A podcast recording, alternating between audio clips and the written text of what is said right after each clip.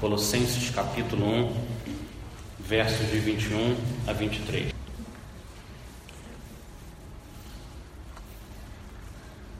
O verso 21 da palavra do Senhor diz: Antes vocês estavam separados de Deus e na mente de vocês eram inimigos por causa das más obras de vocês. Mas agora ele os reconciliou pelo corpo físico de Cristo, mediante a morte, para apresentá-los diante dele santos, inculpáveis e livres de qualquer acusação, desde que continuem alicerçados e firmes na fé, sem se afastarem da esperança do Evangelho que vocês ouviram e que tem sido proclamado a todos os que estão debaixo do céu. Esse é o Evangelho do qual eu, Paulo, me tornei ministro. Vamos orar mais uma vez. Ó oh, Pai, mostra a beleza da reconciliação que a gente tem com o Senhor através do sangue precioso do Teu Filho. Nos dê olhos, Pai, para ver o coração para sentir reconciliação. Em nome de Jesus. Amém. Semana passada a gente viu a supremacia de Cristo na criação e a supremacia de Cristo na redenção. A passagem de hoje é uma aplicação da supremacia de Cristo à nossa salvação. É isso que essa passagem era, uma aplicação do que a gente viu semana passada. E eu comentei que a distinção mais importante que existe na vida é a distinção entre Criador e criatura. Isso é verdade. Mas dentre todas as criaturas que Deus fez, nenhuma é como o homem e a mulher. De acordo com o livro de Gênesis, o homem e a mulher, eles são a coroa da criação do Senhor. De tudo que o Senhor fez, só os homens e as mulheres são feitos à imagem e semelhança de Deus. E por causa disso, eles conseguem se relacionar com Deus e com o restante da criação de uma maneira que nada mais é capaz de se relacionar. Nós somos, por isso, seres relacionais a gente se relaciona. E esses versos de Colossenses, eles tratam de um aspecto fundamental quando a gente fala de relacionamento, que é a reconciliação. Reconciliação. Por causa do nosso pecado contra Deus e contra os outros, os nossos relacionamentos nessa vida, eles exigem, eles requerem perdão e reconciliação. Imagina o marido, está com a esposa, os filhos na mesa, e acontece alguma coisa, a esposa repete o que ela já tinha falado, o marido fala: Chega, chega, não quero mais ouvir. Quando ele fala isso, a paz se quebrou, a harmonia que existia antes acabou. Todo mundo fica em silêncio. A esposa, depois do jantar, vai lavar a louça, chorando. O marido vai para o quarto, tentando fazer alguma coisa, assistir alguma coisa, ler, não consegue, culpa, esmaga a consciência dele, ele vai na cozinha, abraça a mulher, fala desculpa, desculpa, eu não devia ter falado daquele jeito. E a mulher fala, eu te perdoo. Perdão e reconciliação. É bonito quando isso acontece nesse mundo. Ou filho, o filho fala, mãe, chega mãe, não vou mais falar com você, para de falar com a mãe. Todo dia chega em casa, se tranca no quarto, não olha na cara da mãe. Um, dois, três, quatro, cinco dias, uma semana, duas semanas. E não abre a boca. Depois de um tempo, ele percebe tolice. Ele fala: Mãe, preciso falar com você. E o coração da mãe se enche de esperança. Ele vai falar com a mãe: Mãe, me perdoa, nunca deveria ter falado daquele jeito com você. Eu te amo, perdoa. Perdão e reconciliação. É lindo de ver quando a reconciliação acontece. Em um relacionamento que existe um pecador ou mais, perdão e reconciliação vão ser necessários. Mas de todos os relacionamentos que você tem, o relacionamento mais importante é entre você seu Criador. Nada se compara com a importância desse relacionamento. O que, que adianta você estar tá bem com todo mundo se entre você e Deus as coisas não estão bem? Por causa disso, esses versos que a gente acabou de ler, eles falam da coisa mais importante nessa vida. Eles falam como que a gente se reconcilia com esse Deus. E a gente vai olhar para essa passagem em três partes. Três partes. Primeiro verso, separação. Segundo verso, reconciliação. Terceiro verso, condição. Separação, reconciliação e condição. Primeiro, separação. Olha o que o verso 21 diz. Antes vocês estavam separados de Deus e na mente de vocês eram inimigos por causa das mais obras de vocês. Reconciliação é uma palavra doce, mas separação é uma palavra amarga. Mas a própria, a própria ideia de reconciliação só faz sentido se antes houve uma separação. É a separação que torna a reconciliação necessária. E para a gente entender a beleza da reconciliação, a gente precisa antes entender a destruição da separação. E o verso 21, ele resume a tragédia em que a humanidade se encontra, a situação de todos aqueles que não têm Cristo. Versículo 21 fala: Antes vocês estavam separados de Deus. É uma ideia popular que todo mundo que nasce é filho de Deus. Já ouviu isso? Poxa, não fala assim daquela pessoa, ele também é um filho de Deus. As pessoas usam essa expressão, é popular, comum, a ideia de que todo mundo, sem exceção, já nasce com um relacionamento de pai e filho em relação a Deus. Isso é comum, mas não é isso que a Bíblia diz.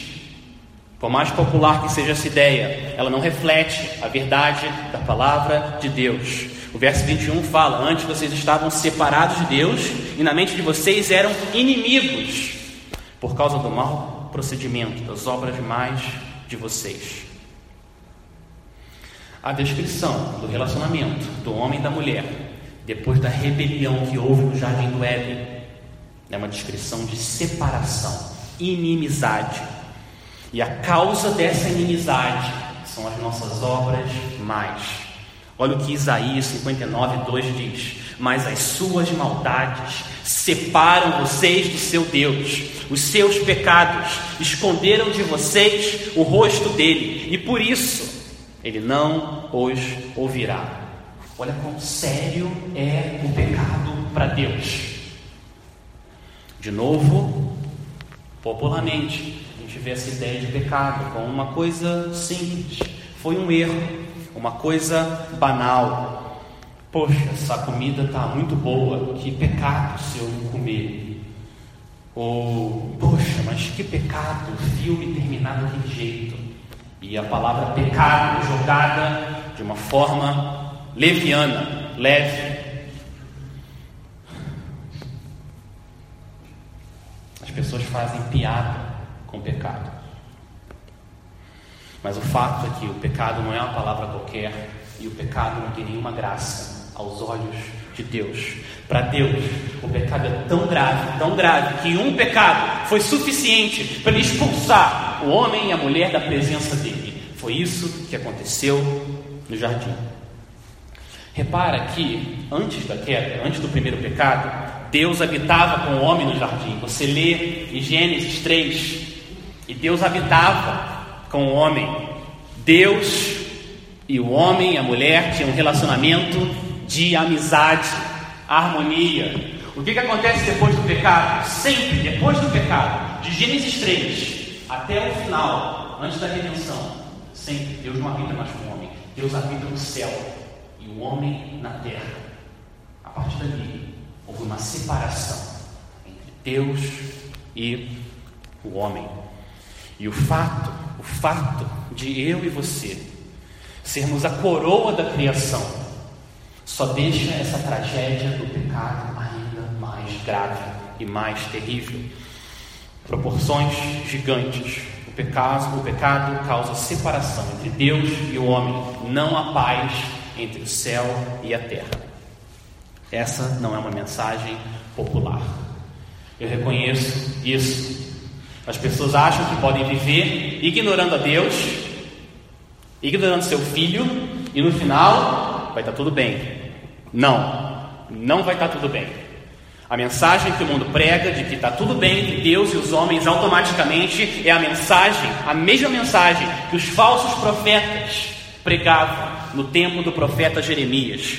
Aqueles falsos profetas diziam: ou Deus falando deles, Jeremias 6, eles tratam da ferida do meu povo como se não fosse grave. Paz, paz, dizem eles, quando não há paz alguma. A ferida do pecado é muito grave, é uma ferida mortal. Romanos 6, 23 diz que o salário do pecado é o que? A morte. E uma das principais armas de Satanás é espalhar a mentira que está tudo bem entre as pessoas e Deus, e as pessoas se jogando no precipício eterno da morte, achando que sem arrependimento, sem fé em Cristo, está tudo bem. Não, não, não está tudo bem. Em seu estado natural, os homens nascem separados de Deus. Eles são inimigos de Deus por causa de suas obras más. Eu não estou interpretando, é isso que o verso 21 diz. Nós somos inimigos por causa das nossas obras más. Essa é a realidade que a Bíblia coloca diante de nós. Mas, mas, apesar de Deus ter sido ofendido com o nosso pecado, apesar da glória de Deus ter sido desprezada em nossas mentes, e apesar da lei de Deus ter sido quebrada e ignorada em nossas ações, e apesar de nós termos amado mais a criação do que o Criador. Apesar de tudo isso, o Deus Criador, Santo, planejou a execução do plano de salvação. Seu povo. Apesar de ele ter sido a parte ofendida, ele tomou a iniciativa de se reconciliar com as suas criaturas rebeldes. Deus é como um pai que foi desonrado pelo filho. Um pai que o filho olhou para ele e falou: Pai, chega, não quero mais ver a tua cara. E rouba o dinheiro do pai, foge de casa, bate a porta e vai embora. E destrói a sua vida. E vai viver numa casa imunda, nojenta. E esse filho que pecou e desonrou esse pai, está lá perdido. E é o próprio pai que vai até a casa, deixa a casa dele, vai até a casa desse filho, essa casa imunda e toma a iniciativa de se reconciliar com esse filho. Isso é isso, isso que Deus está fazendo no Evangelho. O homem não busca a Deus, Deus busca o homem. Então, depois da separação, vem a reconciliação. Olha o verso 22. Mas agora ele os reconciliou pelo corpo físico de Cristo, mediante a morte, para apresentá-los diante dele santos, inculpáveis, livres de qualquer acusação. Ouve isso. Separação é o pano de, é o pano de fundo preto, mas não é o centro da mensagem. Ele é só a separação é só um pano de fundo preto para a glória da pérola da reconciliação brilhar ainda mais forte. Verso 21, antes vocês estavam separados de Deus. Verso 22, mas agora ele os reconciliou. Quanto poder que tem nessas duas palavras, mas agora a passagem anterior que a gente leu, ela terminou nesse tom de reconciliação. Olha o verso 20. Vamos voltar um verso. Olha o que o verso 20 fala. E por meio dele, Jesus, reconciliar-se consigo todas as coisas, tanto as que estão na terra quanto as que estão nos céus. De novo, agora, linguagem de reconciliação, de novo, estabelecendo a paz, paz, pelo seu sangue derramado na cruz. A primeira coisa que você percebe então no verso 22 é que é Deus quem nos reconcilia com Ele e não nós com Deus. O verso 22 diz: Mas agora Ele, Ele, Deus, os reconciliou o texto não fala mais agora vocês se reconciliaram. Não, não. Agora Deus, Deus os reconciliou. Isso é graça. O nome disso é graça. Deus, Deus não precisava tomar iniciativa. Eu e você, a gente estava perdido, de acordo com o verso 21. A gente era inimigo de Deus por causa das nossas obras, mas agora Ele os reconciliou. A Deus pertence a salvação. A Deus pertence a reconciliação. E agora a pergunta é: o que, o que foi necessário? O que, que foi necessário para essa reconciliação acontecer? O que? Olha o verso 22. Mas agora ele os reconciliou pelo corpo físico, pelo corpo da carne de Cristo, mediante a morte. A gente viu que a consequência do pecado é a morte. E para haver reconciliação entre você e Deus, alguém tem que pagar o preço. E o próprio Deus paga o preço do nosso pecado através de Cristo. Jesus Cristo, o Deus homem, morre em nosso lugar. O Filho de Deus, o Supremo, Soberano Senhor, derrama seu sangue em nosso lugar. Quando você coloca sua fé em Cristo, quando ele passa a ser sua única esperança de se reconciliar com o Criador, acontece uma troca. Preste atenção nisso, por favor. Acontece uma troca. Os seus pecados são punidos no corpo de Cristo, lá na cruz. E a justiça de Cristo, a vida perfeita dele, é imputada, é atribuída a você. Essa é a troca. Essa troca é o centro do Evangelho. Para você entender o que é o Evangelho, como se reconcilia com Deus, você precisa entender essa troca. O que é essa troca? Cristo não é um simples exemplo de amor. Ele não é simplesmente um grande mestre. Ele é isso sim, mas ele é muito, muito mais.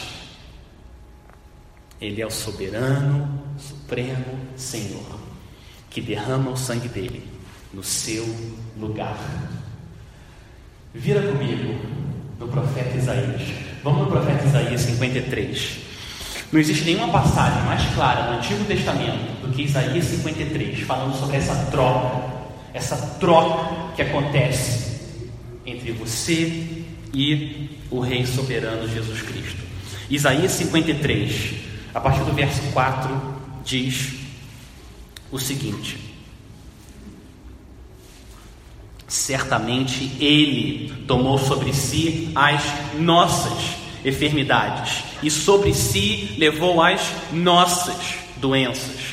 Contudo, nós o consideramos castigado por Deus, por Deus, atingido e aflito. Mas ele foi transpassado por causa das nossas transgressões. Olha a troca. Ele foi esmagado por causa de nossas iniquidades. O castigo que nos trouxe a paz estava sobre ele, e pelas suas feridas fomos curados. Todos nós, como ovelhas, nos desviamos, cada um de nós se voltou para o seu próprio caminho, e o Senhor fez cair sobre ele, Cristo, a iniquidade de todos nós. Você repara na troca que acontece essa ideia de troca, de substituição, é uma ideia central no Evangelho da graça, o Evangelho da esperança, o Evangelho da cruz de Cristo. Ele foi traspassado por causa das nossas transgressões. Essa é a troca. Você entra com os seus pecados e você recebe a justiça de Cristo. Deixa eu ler para vocês o trecho do que, um cristão, que ninguém sabe quem foi, escreveu para um romano não cristão, explicando para ele, dois mil anos atrás, pouco mais de 100 anos depois que Cristo morreu. Olha o que esse cristão escreveu sobre essa troca. Olha a linguagem dele. Ó, oh, a inexprimível bondade e amor de Deus. Ele não nos odiou, não nos rejeitou, nem guardou ressentimento contra nós. Em Sua misericórdia, Ele tomou sobre Ele mesmo os nossos pecados. Ele entregou o Seu Filho como um resgate por nós. O santo pelos ímpios, o inocente pelos maus, o justo pelos injustos, o incorruptível pelos corruptíveis, o imortal pelos mortais. E ele continua: ó oh, doce troca, ó oh, obra insondável, ó oh, inesperada bênção, o pecado de muitos sendo coberto por um só justo, enquanto a justiça de um só justifica muitos pecadores. Esse é o louvor de um adorador que entendeu com a mente e com o coração essa troca. O que, que aconteceu na cruz quando o Senhor soberano derramou o sangue dele? Ele entendeu que é pela cruz que eu sou reconciliado com esse Deus santo. Meus irmãos, você vê essa reconciliação de Deus de forma visível, visível, no véu rasgado no templo. Vocês lembram o que, o Evangelho de Mateus fala, no capítulo 27? O que, aconteceu quando Jesus bradou o seu último grito e entregou o Espírito dele? O Evangelho de Mateus diz que quando isso aconteceu, o véu do templo se rasgou do alto a baixo. Vocês lembram disso? Isso é uma imagem, é uma figura do que estava acontecendo, a reconciliação que o Senhor Jesus conquistou por nós. Você lembra? Tenta imaginar, imagina, você você está no templo de Israel. O templo de Israel era dividido em duas partes.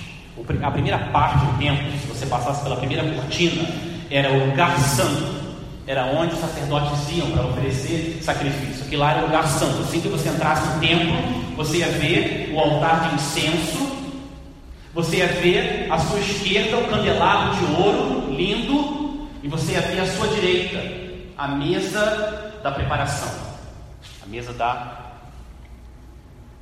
da proposição. Essa era a primeira sala, o lugar santo. E ali atrás, se você continuasse ali, você ia ver atrás, tinha o Santo dos Santos, a segunda parte. E um véu, um véu separava o lugar santo dos santos dos santos. Era assim que o, que o templo era desenhado. E ali, naquele cubo, no Santo dos Santos, 10 metros por 10 metros por 10 metros. Imagina quanto que tem um pé direito aqui. Não sei. Talvez por aí. O Santo dos Santos era um, era um cubo perfeito. E ali, no Santo dos Santos, ficava a arca da aliança. E ali, em volta, tinham dois querubins. O Santo dos Santos era a sala do trono de Deus. Era ali que Deus habitava. E o sumo sacerdote, só uma vez por ano, só ele e só uma vez por ano ele ia lá oferecer sacrifício pelos pecados do povo. Mas quando o sacerdote estava no lugar santo, ele não podia entrar ali nos Santos dos Santos, porque tinha um véu que impedia o acesso a ele. Sabe o que esse véu fazia? Esse véu protegia Israel de ser fulminada pela glória da santidade de Deus.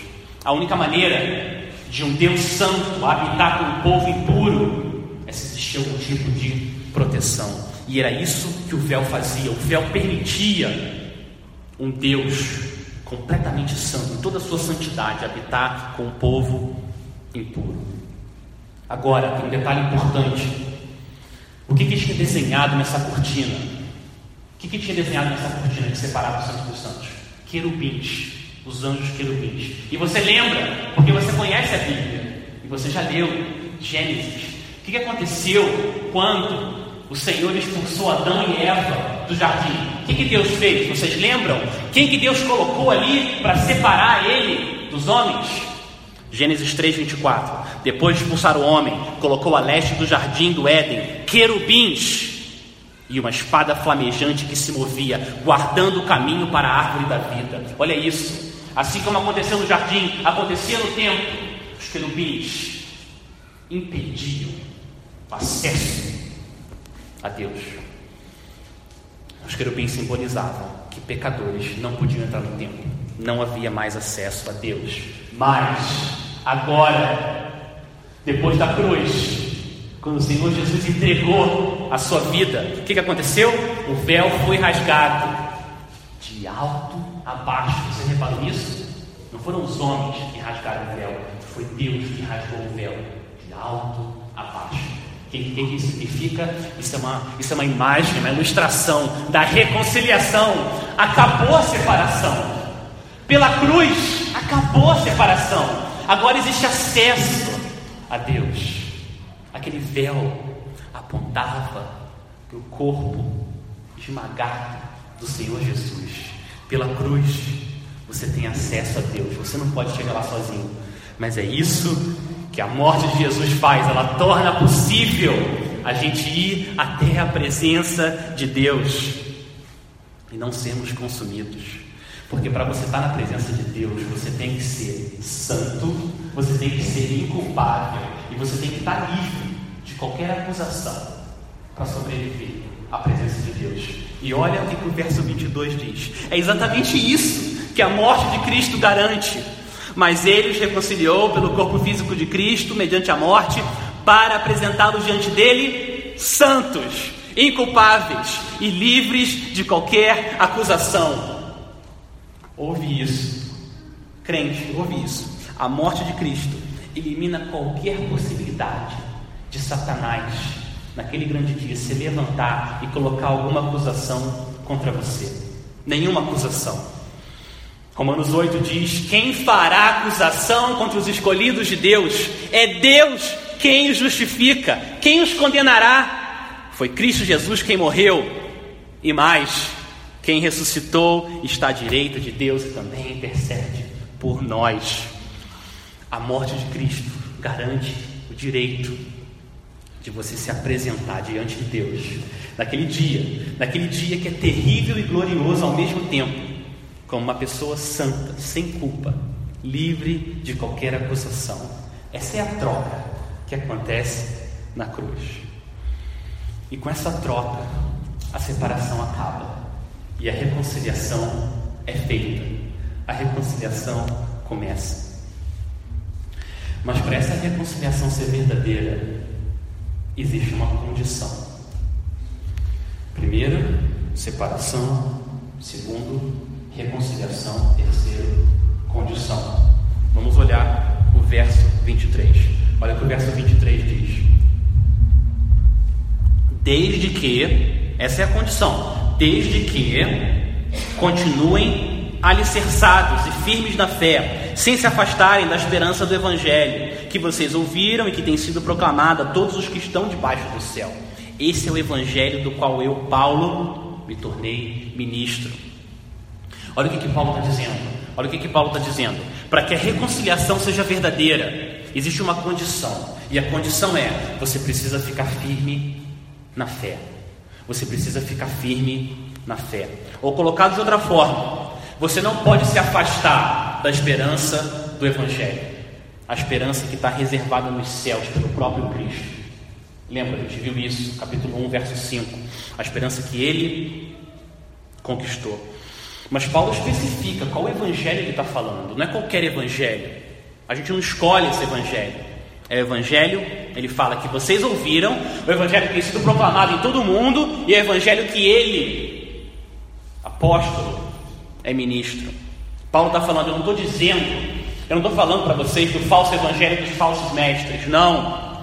Não, estou falando do evangelho da verdade, da esperança de Cristo. E a prova, a prova de que você está reconciliado com Deus, é a perseverança que você tem no Evangelho verdadeiro, aplicando para os nossos dias.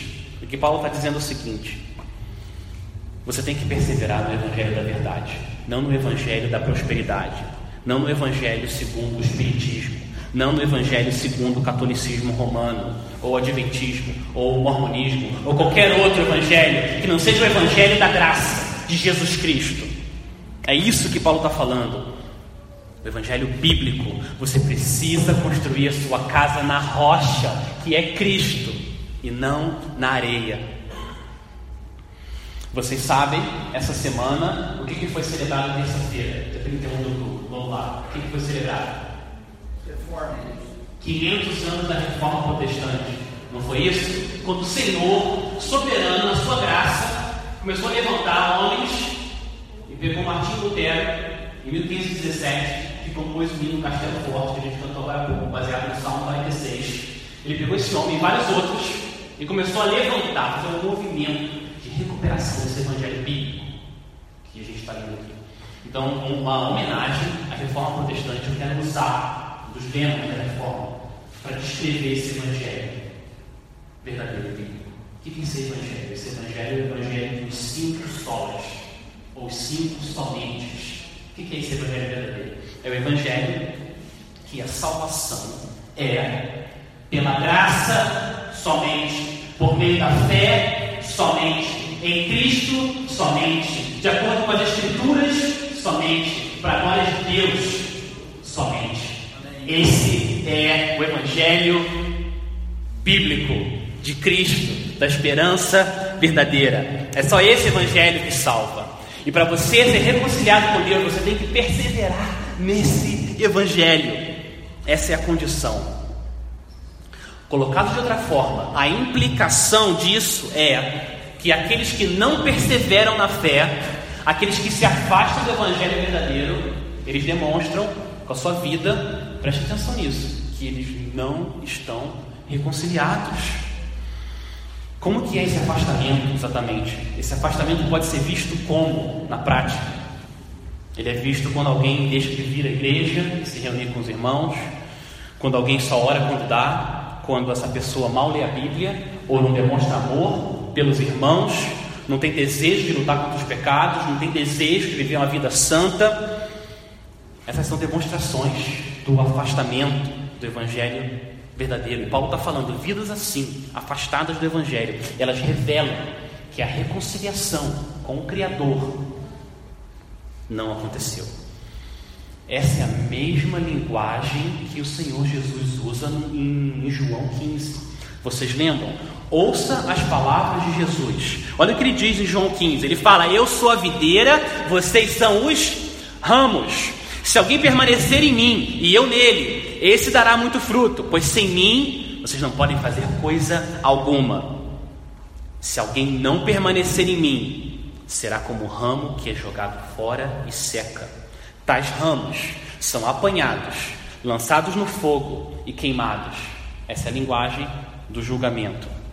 Se vocês permanecerem em mim, as minhas palavras permanecerem em vocês, pedirão o que quiserem e será concedido. Essa é a linguagem da harmonia, da reconciliação. Então, o que Paulo está falando, o que Jesus falou, a condição é permanecer em Cristo perseverar na fé. Essa é a condição, perseverança. E olha que interessante, o que, que Paulo orou pela igreja de Colossenses? O que, que ele orou? Vocês lembram? Olha, olha o versículo 11 do capítulo 1. Olha o que, que Paulo ora por eles. Versículo 11: Senhor, que eles sejam fortalecidos com todo o poder, de acordo com a força da sua glória. Para quê? Para que tenham toda perseverança e paciência. Olha isso. Paulo ora para o Senhor dar perseverança a eles, porque Paulo sabe que precisa de um milagre para um pecador permanecer e perseverar na fé. Precisa do Espírito Santo, cheio de poder e glória, para sustentar pecadores reconciliados. E é por isso que ele ora, e é por isso que você precisa orar por perseverança. Perseverança é possível somente pelo poder do Senhor, não nosso. Então ouça isso, meus irmãos, minhas irmãs, ouça isso. Não se afaste do Evangelho. Continue alicerçado, firme na fé e ore por perseverança. Ore por perseverança. Mas espera aí, Alex, espera aí. Eu ouvi dizer que uma vez salvo, sempre salvo. Eu ouvi dizer isso, cresci ouvindo isso. Isso não é verdade? Uma vez salvo, sempre salvo. Isso é verdade. Isso é verdade, sim. O crente verdadeiro nunca perde a salvação. Nunca. Vida eterna é eterna. Mas os crentes verdadeiros, os reconciliados, quando eles ouvem esses alertas da Bíblia, quando eles ouvem essas condições, pela graça, pelo poder de Deus, o que, que eles fazem? Eles abraçam essas condições e eles cumprem essas condições. O Espírito Santo faz isso na vida deles. Por exemplo, no caso dessa passagem, você aqui que é crente, você que está aqui, sua única esperança é o Senhor Jesus. A gente está aqui. E você ouve, não se afaste do Evangelho, continue alicerçado, firme na fé. O que, que acontece? Você, crente verdadeiro, você ouve isso e você não se afasta do Evangelho. Você abraça Cristo, você não solta Ele. O Espírito Santo faz isso em você. O Espírito Santo usa a palavra de Deus para fazer você perseverar. O Espírito de Deus usa a palavra de Deus para fazer os filhos de Deus continuarem crendo em Deus. Esse é o caminho da perseverança. É por isso que você precisa desse livro. Por isso que você precisa orar. Porque o Espírito Santo soberano usa a palavra dele para fazer você perseverar. É por isso que você tem que ouvir o Evangelho sempre, sempre. Você persevera. Quando você ouve o Evangelho, você continua crendo. A questão não é se você ouviu o Evangelho 10, 20 anos atrás e foi batizado levantou a mão. Não. Eu fui batizado, eu sou salvo, posso viver de qualquer jeito agora. Não, não, não. Os salvos, os reconciliados, eles perseveram na fé. Igreja, a minha súplica é essa: não se afaste do Evangelho, não se afaste, não se afaste de Cristo, porque se você não se afasta dele, naquele glorioso dia, quando Cristo voltar ou você morrer, naquele dia, você será apresentado a Deus santo,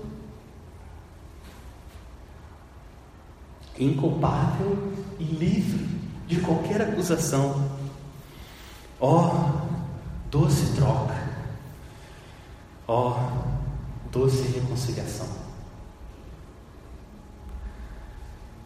Ó, oh, doce Salvador.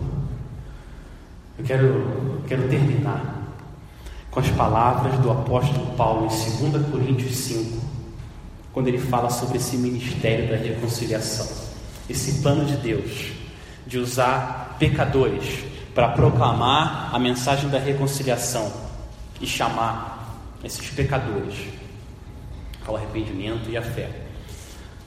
Por favor, ouve essas palavras, 2 Coríntios 5. E pede para o Senhor te dar perseverança. Portanto, se alguém está em Cristo, é nova criação Verso 18, 2 Coríntios 5 diz: As coisas antigas já passaram, eis que surgiram coisas novas. Tudo isso provém de Deus, que nos reconciliou consigo mesmo por meio de Cristo e nos deu o ministério da reconciliação. Ou seja, que Deus, em Cristo, estava reconciliando consigo o mundo, não levando em conta os pecados dos homens e nos confiou a mensagem da reconciliação. Portanto, somos embaixadores de Cristo, como se Deus estivesse fazendo o seu apelo por nosso intermédio. Por amor a Cristo, suplicamos, reconcilie-se com Deus. Deus tornou o pecado por nós aquele que não tinha pecado. Olha a troca. A troca. Deus tornou pecado por nós, aquele que não tinha pecado, para que nele nos tornássemos justiça de Deus. Pela cruz, pela cruz é que nós somos, nós somos reconciliados, só pela cruz. Amém. Vamos orar mais uma vez, vamos terminar orando. Por favor, baixe sua cabeça. Feche seus olhos, vamos, vamos orar.